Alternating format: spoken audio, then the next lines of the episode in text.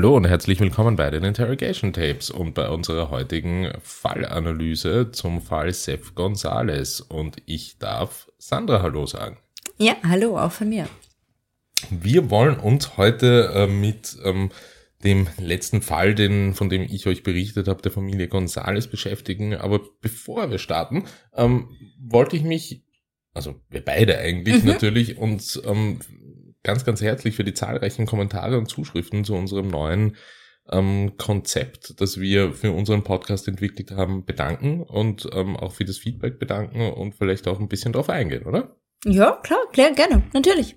Also ähm, prinzipiell haben wir ähm, eigentlich überwiegend positives Feedback bekommen ähm, und vor allem dahingehend, und das, das, das war auch die Intention, dass, dass, dass es bei euch anscheinend schon noch so ankommt, dass würden wir mehr Raum ähm, für die Komponenten unseres Podcasts bieten, die vielleicht vorher ein bisschen, ja, vielleicht nicht zu kurz gekommen sind, aber vielleicht in dem ganzen Setting ein bisschen gequetscht waren. Mhm. Ähm, das, das geht jetzt auf jeden Fall besser und das ähm, freut uns, aber wir nehmen natürlich auch ähm, konstruktive Kritik wahr, wie mhm. ähm, zum Beispiel, ähm, dass wir auch ähm, eine Nachricht bekommen haben ähm, bezüglich ähm, ähm, dem, dem, vor allem dem Setting ähm, der Fallerzählung und der Einspieler, ähm, dass ähm, doch der, der Wunsch da war, dass Einspieler explizit immer in der Fallfolge zum Beispiel genau. stattfinden äh, und nicht in der Analyse. Ja. Ähm, nehmen wir gerne auf, habe aber auch repliziert und, und tu das hier auch, ähm, dass ich das na, nicht schwierig finde, aber ich finde es schwierig, eine universelle Regelung dafür zu finden. Dass man halt per se sagt, die Einspieler kommen immer nur in der Fallfolge oder kommen immer nur in der Analysefolge. Ich glaube, ähm, beides ist möglich ja. und es ist auch ein sowohl als auch möglich. Und ich denke, es ist ein bisschen situationselastisch und, und hängt auch ein bisschen mit, mit dem Fall zusammen. Denn wenn es Einspieler gibt, die gerade im Kontext der Analyse gut passen, dann sind sie in der Analysefolge ähm, wenn sie in beide Settings reinpassen, auch in beiden. Ne? Genau, aber grundsätzlich voll super Idee und nehmen ja. wir gerne auf. Ja. Genau. Gut. Bist du bereit, Sandra? ja. Ähm, ich ich, ich führe dich da ein bisschen durch, obwohl ich natürlich weiß, dass du, dass du ähm, die letzte Episode natürlich gehört hast. Es geht um die Familie Gonzales und den Mord an dieser Familie, nämlich ähm, an den beiden Eltern ähm, Gonzales und an Claudine Gonzales, ähm, und Schwester, ja. die die Schwester eben von Seth Gonzales war und Seth Gonzales selbst ähm, ist hier der Mörder. Die Episode trug den T Titel ähm, Der Mörder, der auf sich selbst eine Belohnung aussetzte. Mhm. Schlau. Sehr schlau. Ähm, da sind einige Dinge und ich glaube, wir fangen am besten am Anfang an, ähm, die bei Seth ähm, in seiner Kindheit und, und in seiner Jugend und in seinem Aufwachsen ähm, ja begünstigte äh, begünstigende Faktoren waren, ähm, um das Verhalten zu rechtfertigen oder zu erklären, zumindest, dass er an den Tag gelegt hat. Ja, oder auch andere Faktoren, die einfach bei ihm vorhanden waren im Vergleich zu anderen äh, Jugendlichen. Ähm, Vorweg möchte ich ähm, also auf keinen Fall, ich werde viel über die südostasiatische Kultur und äh, Bräuche und Erziehungsmethoden sprechen, auch gerade weil sie mir aus meiner Arbeit sehr bekannt sind. Ähm, aber das ist wirklich ein ganz, ganz persönlicher Eindruck, das möchte ich schon äh, sehr unterstreichen oder der Eindruck von mir und meinen Kolleginnen. Ähm, das ist kein ähm, kein, kein, keine allgemeine Wissenschaft. Ja, wir also möchten hier nicht ähm, pauschalisieren und genau. ähm, wir müssen auch nochmal in Erinnerung rufen, vielleicht die, die sich nicht mehr so genau erinnern können oder die Folge vielleicht noch ähm, gar nicht gehört haben, die Fallfolge der Familie Gonzales, dann würde ich das jetzt empfehlen. Es gibt eine Folge zurück. Ähm, die Familie Gonzales kommt nämlich ursprünglich aus den Philippinen und dort genau. startet auch unsere Geschichte nämlich mit der Erdbebenkatastrophe auf mhm. den Philippinen im Jahr 1990 und der damit verbundenen Auswanderung ja. der Familie. Ja. Genau, und ähm, wirklich mein Eindruck als deutsche Sozialarbeiterin mit ähm, ostasiatischen Familien. Ähm, ich habe und Kollegen von mir haben ähm, viele Parallelen gesehen von verschiedenen Familien aus diesem Bereich. Und das ist mir jetzt auch wieder in einer Fallbeschreibung aufgekommen. Und das ist so das ganz, ganz Spannende für mich.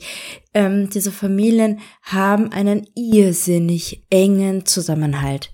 Das ist für Europäer nur ganz schwer eigentlich zu, zu greifen, warum es diesen ganz, ganz engen, nicht auflösbaren Zusammenhalt Band in den Familien gibt, zwischen den Familienmitgliedern. Ja? Du hast ja auch gesagt, dass die ganz viele Probleme hatten innerfamiliär, dass die Mutter die Freunde der Tochter oder die Freundin des Sohnes nicht akzeptiert haben, dass, genau. dass die Kinder quasi weggeschickt wurden, um sich von diesen Beziehungen zu trennen. Wir können mit ziemlicher Sicherheit ausgehen, dass es neben denen auch viel psychische Gewalt gab, viel psychischen Druck, was die Schulleistung betrifft, was das Fortkommen, was diese, die Anpassungsfähigkeit betrifft. Also das ist eine ganz große äh, Variante von psychischer Gewalt, was da oft von den Eltern zu den Kindern ausgeübt wird. Dabei hat ja, finde ich, wirklich die, die, die Geschichte beginnt ja eigentlich wie im Bilderbuch. Also ähm, damit ja, meine ich natürlich nicht das Erdbeben, Erdbeben, aber die Einwanderung ab dem Zeitpunkt der Einwanderung stimmt, in, ja. nach Australien. Und das ähm, habe ich in der letzten Folge auch nochmal betont. Australien ist definitiv nicht das einwanderungsfreundlichste mhm. Land ja. ähm, und eher bekannt für ihre No-Way-Politik, indem man einfach Ankommende wieder ähm, schön aufs Meer zurückschickt, ähm, beziehungsweise gar nicht anlanden lässt. Und gerade in so einem Setting schafft es ähm, Seth González Vater ähm, eine Karriere als Einwanderungsanwalt, ja. ja. äh, selbst als Einwanderer. Ja, wundert mich überhaupt ähm, nicht.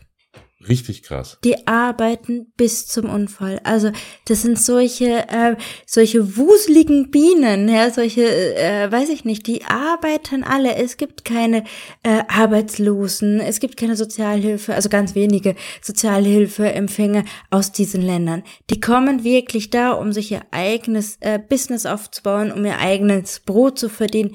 Die arbeiten in unmöglichen Arbeitsverhältnissen. Also ganz oft in so Restaurants in so Hotelketten, was wirklich ganz, ganz familienfeindliche ähm, Arbeitszeiten sind.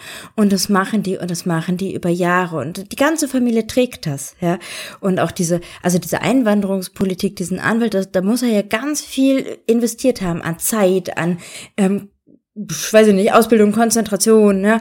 Und das wundert mich überhaupt nicht, weil die können das. Es ist ja auch weltweit bekannt, dass die Leute aus diesen Bereichen, sei es jetzt auf dem Bau, in großen Baustellen nach Saudi-Arabien oder so, die fahren wirklich hin zum Arbeiten, weil die arbeiten. Und das hat man in jeden Bereichen. Oder, weiß ich nicht, nach England kommen die ganzen Inder, um im Krankenhaus zu arbeiten. Ja, das sind also ganz, ganz begehrte Arbeitnehmer, weil die wirklich arbeiten. Sie tun's.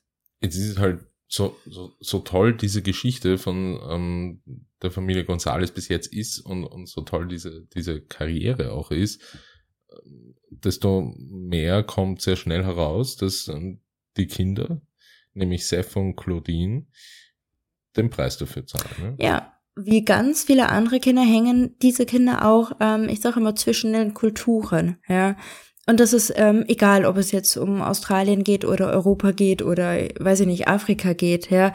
Ähm, wenn Kinder von einem anderen Kontinent mit der eigenen Familie, also mit der Herkunftsfamilie in ein anderes Land reisen, haben sie oft diesen Spagat zu schaffen.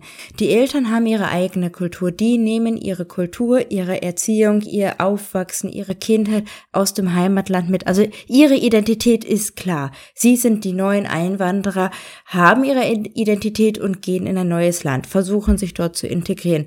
Die Kinder wiederum, die wachsen aber schon als die neuen Kinder der Kultur auf. Und da ist es ganz schwierig oft für Kinder, diesen Spagat zu machen zwischen der Herkunftskultur ihrer Eltern, ihrer biografischen Abstammung und ihrem alltäglichen Leben im, im, im Wahlland. Ja. Und also gerade Asien, Europa, Amerika, Australien, Afrika, da haben wir massive Kulturunterschiede. Ja, es fällt ja schon, es fällt ja schon mir auf als Deutsche in Österreich, dass es da äh, kleine Kulturunterschiede gibt. Die wollen wir jetzt aber an dieser Stelle mal wirklich nicht äh, näher ausführen. Nein. Nein, wollen wir nicht. Genau, aber natürlich ist das anders. Aber es ist nicht, auch, äh, nein, es ist, aber es ist auch von Norddeutschland nach Bayern. Das ist, äh, weiß ich nicht, wahrscheinlich sogar ein größerer Kulturunterschied als äh, von, von mir hier nach Österreich, ja. Also, und das ist schwierig für die Kinder, weil sie in zwei verschiedenen Welten leben, oft mit zwei verschiedenen Wertekodexen, mit Verhaltensregeln, die unterschiedlich sind, mit Kleidungsvorschriften, mit Erziehungsstilen, äh, mit, mit gewaltvoller Erziehung, mit psychischer Gewalt, mit sehr liebvoller Gewalt. Also da, da prallen Welten aufeinander und diese Kinder bündeln das in sich selbst. Und sie haben halt immer dieses einmal nach außen leben zu leben, Sie sind natürlich integriert, sie haben Freunde, sie sprechen, beherrschen die Sprache in der Regel perfekt. Und dann switchen sie wirklich in die Familie, in die Wohnung, in das Haus und damit verändert sich auch ihre Identität ein Stück weit. Und das ist schwierig für die Kinder. Und so wie du es geschildert hast, trifft es auf diese Familie auch zu. Sie sind auf der einen Seite sehr anpassungsfähig nach außen und dann auf der anderen Seite äh, gibt die Mutter vor, mit wem sich die erwachsenen Kinder zu befreunden haben. Das wäre oder das ist für europäische junge Erwachsene doch eine sehr befremdliche Vorstellung. Ja, so. Dort wird das gelebt und dort wird das auch akzeptiert, auch wenn man erwachsen ist. Diese die im Aufwachsen befindliche Diskrepanz ähm, zwischen zwischen Erwartungsdruck oder kulturellem, gesellschaftlichen Erwartungsdruck aus dem Heimatland und den, den, den beginnen, beginnenden ähm, Integrationsprozessen im, im Wahlland, ähm, diese Diskrepanzen und diese, diese, diese ähm, Hin- und Hergerissenheit mhm. äußert sich bei, bei, bei Seth Gonzales ähm, bereits recht früh. Mhm. Ähm, und zwar ähm, bereits in überlieferten Berichten von, von seinen Mitschülerinnen. Ja. Und ähm, da geht es hauptsächlich darum, um, um Fantasiewelten, um, um ja, ich will jetzt am Anfang sind es noch keine richtig krassen Lügen, aber es sind zumindest ja. Geschichten, genau. die er erfindet genau. über sich selbst in, all, in, in mhm. allererster Hinsicht. Und, und, und das ja. erscheint mir halt, aber würde mich interessieren, wie du das aus fachlicher Sicht siehst, das erscheint mir halt einfach wirklich aus dem Grund recht relevant, weil ähm, dieser hohe Erwartungsdruck an ihn, dem konnte er nicht gerecht werden. Also ja. seine schulischen Leistungen waren nicht gut. Ja.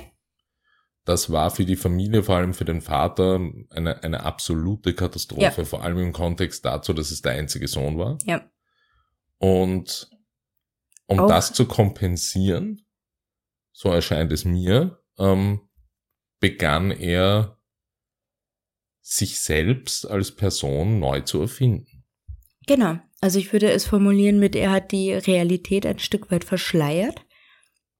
Er konnte vermutlich, oder so geht es vielen in den Situationen, dass es den Kindern schwerfällt, und das würde ich bei ihm halt auch so sehen, er konnte die Realität seinen Mitschülern nicht erklären. Also diese Kinder kommen sehr schnell in diese Erklärungsnot äh, oder Erklärungssituation, ja, weil sie sehen auch anders aus und sie haben anderes Essen dabei. Also da beginnt das schon ein Stück weit und sie müssen immer ihre Familie, ihren Status, ihre Situation erklären.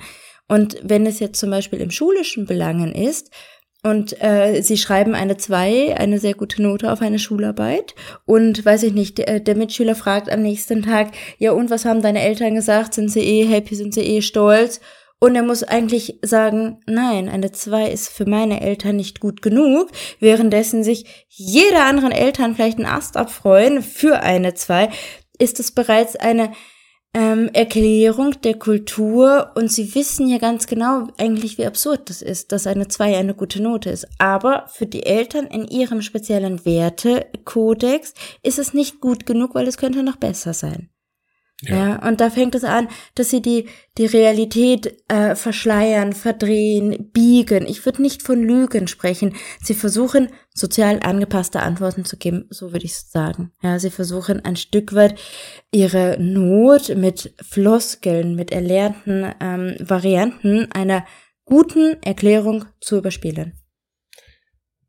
Und das sind ähm, durchaus ähm, spannende Erklärungen und, und, und Konstrukte, die SEFTA hat, beginnend von, Fantasien darüber, dass er Schauspieler oder Sänger ist. Ja, ähm, es driftet ein bisschen ab. Es driftet ein bisschen ab. Ähm, die, die bekannteste Schulgeschichte, die überliefert ist, ist eben die, dass er ein bekannter Sänger ist, für den er und, und bereits einen Agenten oder eine mhm. Agentin hat, die für mhm. ihn eine Homepage äh, mhm. Ähm, gestartet oder designt hat, äh, die es auch wirklich gab. Mhm. Einziger Haken an der Geschichte war, er hat sie sich selbst gebaut. Ja, ich meine, da, da kann ich jetzt wirklich nur ganz, ganz weit äh, mutmaßen und äh, so ein bisschen in die, in die Erfahrungstrickkiste greifen, ja. Aber wenn, wir kennen alle das Ende, wir wissen alle, wie, ähm, kaltblütig auch äh, der Sohn die Familie ausgelöscht hat. Wir wissen alle, wie er danach weitergegangen ist, dass er, dass er versucht hat, alle zu täuschen, dass er sehr bewusst mit dieser, ähm, also so, so kokettierend umgegangen ist mit der ganzen Situation. Wir könnten ja mal jetzt einfach die Hypothese aufstellen, dass er auch ähm, eine psychische Erkrankung hatte. Ja, also ich bin ja der festen Überzeugung, Menschen, die gut gebunden sind, die ein äh, gutes, erfülltes Leben haben, die tun sowas nicht. Also ganz einfach mal ausgesprochen. Es gibt Notsituationen, es gibt äh, Verteidigungssituationen und es gibt halt auch diesen großen Bereich der psychischen ähm, Einschränkung, der psychischen Erkrankung oder auch der äh, psychischen ähm, Belastung und Vergeltung ein Stück weit. Ja. Ähm, Kinder, die so aufwachsen, man könnte die Theorie aufwerfen, dass diese Kinder ähm, herangezogen werden für eine psychische Erkrankung. Also so sehe ich es oft. Ja. Wenn man Kindern ständig sagt, wie schlecht sie sind, dass sie nicht gut genug sind für die Eltern. Also das ist unsere europäische ähm, Ansicht. Das muss man auch ganz deutlich sagen. Ja, ja, ja. Ähm, ich bin deutsche Sozialarbeiterin und kann auch nur das vertreten. Aber wenn man Kindern ständig sagt, wie schlecht sie sind, dass sie nicht genügend sind, dass sie nicht äh, ausreichende Schulnoten, dass sie haben, dass sie nicht dankbar sind, dass sie nicht genügend Respekt haben, ähm, sie werden geschlagen. Es gibt gibt unheimlich viel Gewalt in diesen Familienkonstruktionen und zwar gegenseitig. Ich würde wetten, dass der Seth Gonzales auch bereits mehrmals seine Eltern geschlagen hat. Ja, weil die Kinder haben so viel Wut, die haben so viel Aggression in sich, weil sie so stark abgelehnt werden. Ja, also das, das ist mir in der Recherche aufgefallen, wobei ich hier auf keine Details gestoßen bin, aber worauf ich schon gestoßen bin, und das habe ich ja versucht zumindest in der letzten Folge zu verpacken, ist, dass sich die Streitigkeiten mit den Eltern natürlich ähm, zum Schluss ähm, in Richtung ähm, kurz vor ähm, der, des Gewaltverbrechens und der Morde so zugespitzt hat, dass ähm, hier ähm, Seth Gonzalez schon ähm, angedroht wurde, enterbt zu werden. Mhm, genau. Und dass, ähm, das dass es. es hier wirklich lautstarke, sehr aggressive Auseinandersetzungen in beide Richtungen gab. Also genau. das wird schon das sein. Ne? Und du sagst ja selbst, es hat sich zugespitzt. Das alles hat irgendwo einen anderen Anfang. Und der Anfang beginnt oft im Jugendalter, wenn nicht sogar noch früher. Ich kenne Familien, da haben äh, 13-Jährige ihre Mütter fast bewusstlos geschlagen oder so eine kurze Bewusstlosigkeit herbeigefügt. Und es wird nicht gehandelt in den Familien. Sie bleiben trotzdem aufeinander picken fast. Ja, sie bleiben trotzdem zusammen, weil da haben wir eine ganz andere Familienstruktur. Ja, also sie können sich beschimpfen, beleidigen. Sie schmeißen Sachen hinterher sie schmeißen mit schweren Sachen wie Schlössern oder äh, Stühlen. Also das sind, ne, das ist nicht die, die kleine Tasse, die da mal durch die Gegend fliegt. Und trotzdem bleiben sie in einer geschlossenen Familie. Sie, sie, sie brechen nicht aus. Die Eltern brechen nicht aus und die Kinder brechen nicht aus. Und so eine Gewalt, also ne, Gewaltspirale, das steigert sich, das potenziert sich natürlich. Und am Ende haben wir diese lautstarke Auseinandersetzung. Davor war, gab es aber ganz sicher ganz, ganz viele andere Momente. Ja. Die Kinder sind auch sehr ungleich. Das ist ganz häufig so, dass die Kinder sehr ungleich sind und nicht, dass die Kinder in, in, in ihrer Individualität gefördert sind. Das ist wieder unser Ansatz. Ja, jedes Kind darf so sein, wie es ist. Wir vergleichen die Geschwister nicht miteinander. Jedes Kind darf seinen eigenen, weiß ich nicht, Schullaufbahn machen, äh, Beruf finden. Wir sind ganz, ganz bewusst in der nicht vergleichenden Situation. Viele südostasiatischen Familien haben noch dieses Gleiche vergleichen. Wenn wir dann noch ein Mädchen und ein Junge haben, die Geschlechtergeschichten sind und der Junge hört ständig, wie viel besser doch seine Schwester ist, doch seine Schwester ist ja eigentlich gar nicht so viel wert, beziehungsweise der Sohn hat einen anderen Stellenwert und so weiter, dann haben wir da ein riesiges Thema. Und dieses Thema kratzt an dem Selbstbewusstsein. Und wenn, also folgen wir der Theorie weiter, wenn dieses Kind ständig niedergemacht wurde, dann baut sich dieses Kind aus dem Selbstschutz, aus dem psychischen Selbstschutz eine andere Identität auf. Und dann sind wir bei dem super Schauspieler mit der eigenen Homepage. Dieser ähm, Schauspieler ähm, tickt aus. Mhm, natürlich. Und ja. ähm, bringt sowohl seine Eltern als auch seine Schwester. In einer extremen Wut und Aggression, in, ja. In, in einer Gewalteskalation sondergleichen Ja. um. Jedoch mit Vorsatz Mhm. und auch geplant. Ja, Ähm, also in der Recherche habe ich schon ähm, wirklich ähm, Material gefunden, das belegt, dass er ursprünglich eine Vergiftung der Eltern geplant hat. Ähm, das, das, der Plan dürfte dann so nicht aufgegangen sein und er hat sich ähm, für Messer, ähm, Strangulationswerkzeug und einen Baseballschläger entschieden und hat wirklich gezielt zu Hause gewartet, bis ein Familienmitglied nach dem anderen nach Hause gekommen ist. Schwester, also zunächst die Schwester Claudine, dann die Mutter und Ja. zum Schluss sein Vater. wir haben ja auch schon mal darüber gesprochen, dass Gewaltfantasien und auch Tötungsfantasien eigentlich nichts Unmenschliches sind. Dass das eigentlich sehr viele Leute, ja, die äh, Umsetzung ist. also ehrlich gesagt von sich sagen können, ja, kenne ich ja, habe ich in ganz unterschiedlichen Situationen, sei es jetzt der Chef oder der Partner oder was auch immer, ja. Ähm, aber diese Gewaltfantasien bleiben in der Regel, in der aller, allergrößten Regel, völlige normale Fantasien. Ja, das ist ein kurzer Moment, ein kurzer Gedanke, der aufflappt und dann ist auch schon vorbei.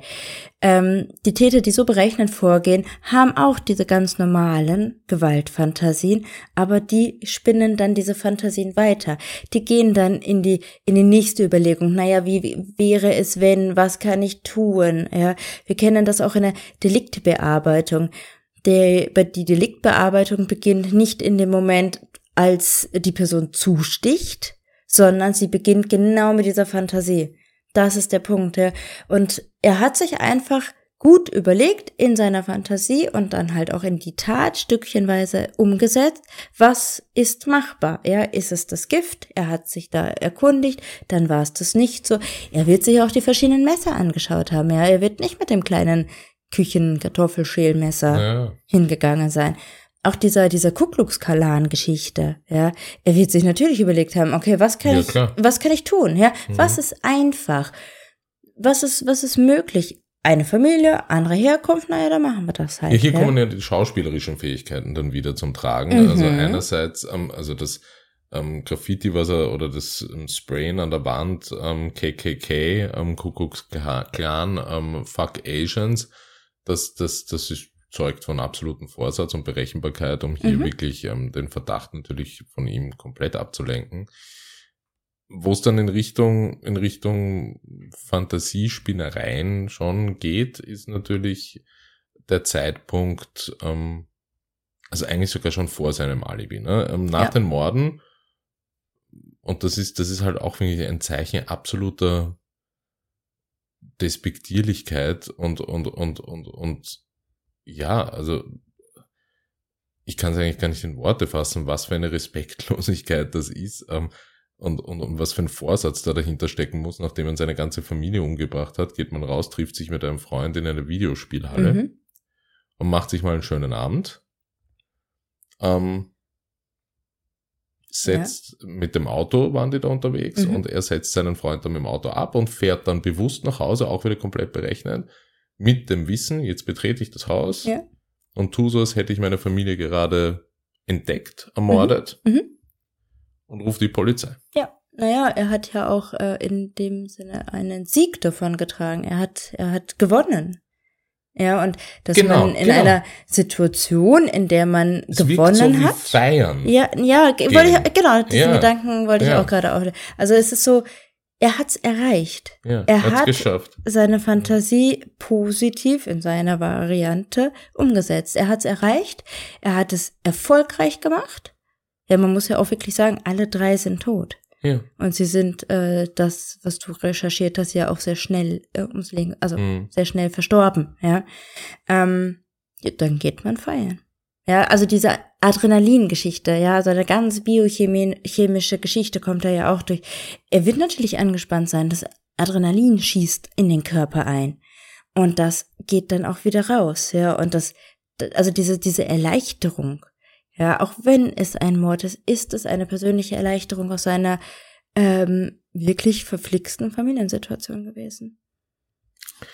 Ähm, wir verlinken euch noch auf Social Media zusätzlich ähm, ein paar Fotos von seinen schönen ähm, Spraydosenkünsten, die mhm. er wirklich zu Hause ähm, verwirklicht hat, weil es so unglaublich es klingt. Er hat da halt wirklich einfach am ähm, Fuck of Agents KKK drauf gesprüht. Und nachdem er zurückkommt und die Polizei anruft, ähm, und hier finde ich, merkt man ein bisschen, bis zu diesem Zeitpunkt wo er dann, nachdem er feiern war, mhm. Ähm, zurückkehrt und die Polizei ruft, davor noch das ähm, äh, an die Wand gesprüht hat. Bis zu dem Zeitpunkt war das Ganze von ihm vorab durchdacht. Ja. Und ab dann, wenn's, äh, er dachte wahrscheinlich, das reicht und ähm, die Polizei springt halt auf den Zug ähm, auf, ähm, in Richtung ähm, Hassverbrechen und rechtsradikale Szene ähm, mhm. zu ermitteln, was sie auch getan haben, ja. eine Zeit lang. Und ähm, ja, womit er halt nicht gerechnet hat, ist, dass das schief geht und dass sie irgendwann einmal, wenn sie merken, okay, es gibt absolut keine Hinweise und Tat, äh, in dieser Richtung, dass die Polizei halt das tut, was sie meistens natürlich irgendwann einmal entweder früher oder später bei so einer Art Verbrechen tun, im familiären Kontext oder bei Ehepaaren oder engen Verwandten, dass man eben, wenn es Überlebende gibt äh, in dieser engen Verwandt in den engen Verwandtschaftsverhältnissen, dass man die verdächtigt. Natürlich, und, auf eine Beziehungstat tippt. Genau. Ja. Und da merkt man dann, okay, darauf war er nicht mehr vorbereitet, aber hier sieht man wieder eine Parallele zu seinen, seinen beginnenden Attitüden und, und, und erfundenen Geschichten in der Schulzeit. Er schaltet blitzschnell um. Mhm. Ja, das hat er gelernt in seinem Leben. Und, und, und, und, und, und liefert Geschichten ab, mhm.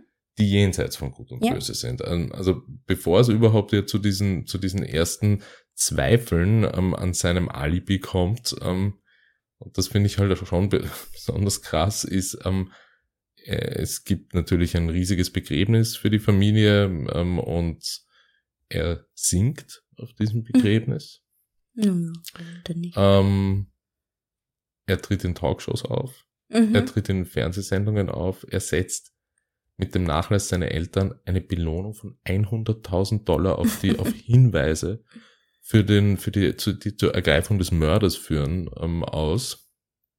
Das ist schon wirklich an Perversität, finde ich, ganz schwer zu übertreffen. Ja, es, es ist die Fortführung der Täuschung. Es ist die Fortführung der Täuschung auf einem Niveau, das jenseits von Gut und Böse ist, finde ich. Ähm, und ja, und, und, und äh, das sind halt alles wirklich so, und währenddessen ermittelt die Polizei noch immer in der rechtsradikalen Szene. Und zu diesem Zeitpunkt läuft für ihn eigentlich alles nach Plan. Ja. Aber die 100.000 Euro kannst ja. du leicht als Belohnung Natürlich. aussetzen, wenn du weißt, es wird. Ja, ja, klar. Ähm, ja. Er wird das Geld nicht bezahlen müssen. Ich meine, wir wissen ähm, ja nicht, vielleicht, vielleicht war es wirklich sein Wunsch, ein Schauspieler zu werden. Also vielleicht steckt da so eine ganz, äh, ganz äh, ja. kindliche Vorstellung noch von seinem, von seiner Zukunft drin, ja. Wirklich? Und vielleicht haben das die Eltern auch nicht zugelassen. Und vielleicht hat er sich deswegen auch in die Talkshows gesetzt. Also jeder hat ja irgendein Motiv. Ja. Und vielleicht war das sein Weg, sein Leben nochmal doch zu, zu ergreifen, in der Hinsicht, wie er es haben möchte, und es zu leben. Ja, vielleicht, vielleicht, ja, vielleicht war das ein Ventil ja. oder eine, eine Umsetzungsstrategie, die er da wählen hat können in diesem Kontext ja. des Mordes. Nichtsdestotrotz ähm, ist es, ähm, ist es so, dass ja jetzt nach all den Fernsehauftritten ähm, er sich sehr sicher seiner Sache ist und ähm, sich eigentlich um den derzeitigen Stand der polizeilichen Ermittlungen nicht wirklich kümmert, weil er der Meinung ist, das ist safe mhm. ähm, und da, da wird nichts sein. Mittlerweile werden die Ermittlungen aber in Richtung rechtsradikale Szene ähm, eingestellt, weil ähm, es einfach keine Hinweise und Tatverdachtsmomente in irgendeiner Form gibt. Dazu habe ich in der Folge, in der letzten einiges berichtet, was dazu geführt hat, dass dieser Verdacht sich eben nicht erhärtet hat und die Polizei tut das, was die Polizei tut. Sie wendet sich an Seth Gonzales, nachdem sein Alibi, sein Original-Alibi, ein wenig löchrig wird und ähm, praktisch die Situation entsteht, dass ähm, es Augenzeugenberichte gibt, die behaupten, dass Seth Gonzales' Auto während der Tatzeit, die die Polizei ermittelt hat, ähm, nachweislich in der Einfahrt des Hauses war, obwohl er natürlich behauptet hat, er war nicht da. Ja. Denn er ist ja dann erst später von ähm, dem Videospielabend mit seinem Bekannten zurückgekommen und hat seine Eltern erst dann tot ähm, vorgefunden. Blitzschnell wird mal das erste Ersatzalibi, wie aus der Pistole geschossen, ähm, äh, wirklich ähm, aufgetischt, nämlich ähm, das Bordellalibi. Ja, aber das funktioniert halt schon nicht. Also das war eine Notsituation, das war eine Kurzschlusshandlung, das war einfach nichts überlegtes, gut durchdachtes. Es kam ja dann sehr schnell raus, äh, die, die Prostituierte kennt ihn nicht und alles ist äh, erf genau. er, erfunden. Also er hatte halt diese Vorstellung, er hatte die Fantasie, er hat auch noch es geschafft, ein Stück weit über diese eigentliche Mordfantasie weiterzukommen, indem er die, äh, die Polizei auf eine falsche Fährte lockt, indem er noch dieses Lösegeld auf dem Mörder auf, äh, aussetzt, ja. Also ein bisschen ging's ja noch weiter, aber dann hört das einfach auf. Er ist ja kein Wirtschaftskrimineller. Also die, keine Ahnung, die in ein Museum einbrechen und ein, äh, weiß ich nicht, Super Van Gogh Bild klauen. Die planen von Anfang bis ins letzte Detail. Aber das sind in der Regel nicht die Mörder in dieser Kategorie, sagen wir es mal so die gibt es auch, ja, aber der Seth Gonzalez gehört nicht dazu. Er hat nicht bis ins letzte Detail alles geplant. Das war aber auch gar nicht seine Idee, darauf ist er gar nicht gekommen, ja.